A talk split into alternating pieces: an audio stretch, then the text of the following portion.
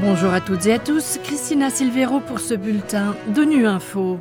Au menu de l'actualité, l'ONU plaide pour des couloirs humanitaires alors que le nombre de déplacés à Gaza s'élève désormais à 260 000. Le personnel de l'ONU à Gaza s'efforce d'apporter un appui malgré les frappes aériennes.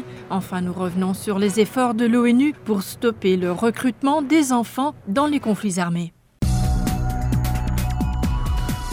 Dans la bande de Gaza, soumise depuis le 7 octobre au bombardement de l'armée israélienne, en réponse aux attaques du Hamas, les déplacements de populations civiles ont pris des proportions énormes ces dernières 24 heures. Près de 264 000 personnes, soit plus de 10% de la population, ont désormais dû quitter leur foyer, tandis que le siège complet de Gaza, la coupure de l'eau et la destruction des infrastructures accroît les souffrances des civils que seule l'ouverture de couloirs humains humanitaire d'approvisionnement pourrait soulager. Les précisions de Philippe Coste. Alors que 1500 logements ont été rasés ou endommagés par les raids israéliens, plus de 10% des 2 300 000 habitants de l'enclave palestinienne sont maintenant sans abri, réduits à dormir chez des voisins ou pour leur majorité dans des écoles muées en centre de secours. Ceux qui n'ont pas encore été déplacés ont de plus en plus de mal à subvenir à leurs besoins dans une ville où 400 000 habitants sont déjà privés d'eau et d'assainissement par les raids et le siège israélien et où la pénurie de carburant menace la dernière centrale électrique électrique utilisable de la ville.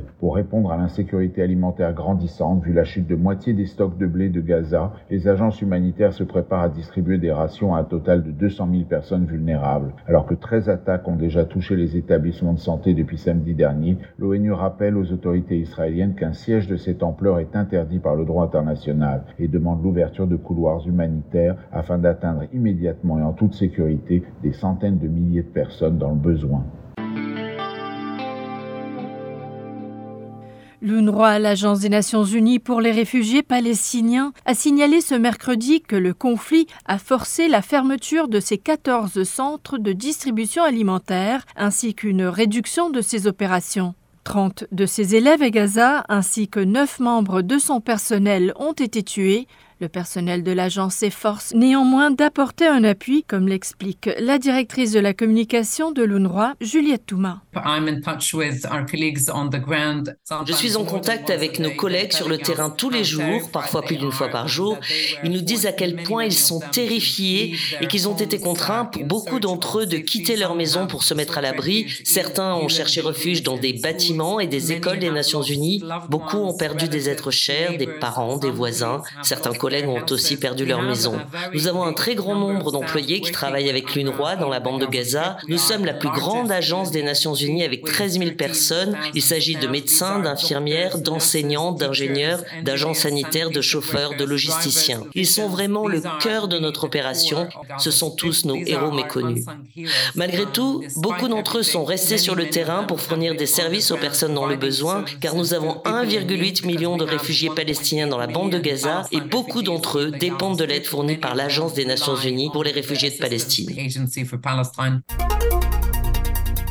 La pauvreté et le manque d'éducation poussent les garçons à rejoindre les groupes armés. C'est ce que prévient la représentante spéciale des Nations Unies pour les enfants et les conflits armés. Son dernier rapport documente plus de 27 000 cas de violations graves contre des enfants pris dans la guerre, notamment leur utilisation dans des conflits. Dans un entretien accordé à ONU Info, Virginia Gamba explique les efforts de l'ONU pour éviter le recrutement d'enfants par des groupes armés.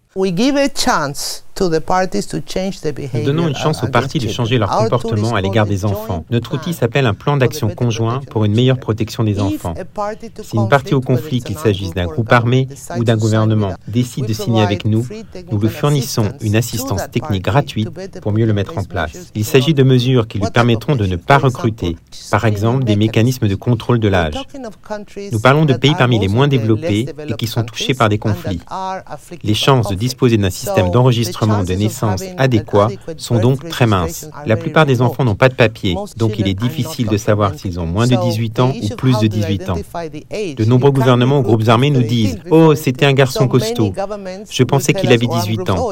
Il m'a dit qu'il avait menti sur son âge. Donc en mettant en place des mécanismes de contrôle de l'âge, nous sommes capables, chaque année, non pas de libérer, mais d'arrêter le recrutement de milliers d'enfants.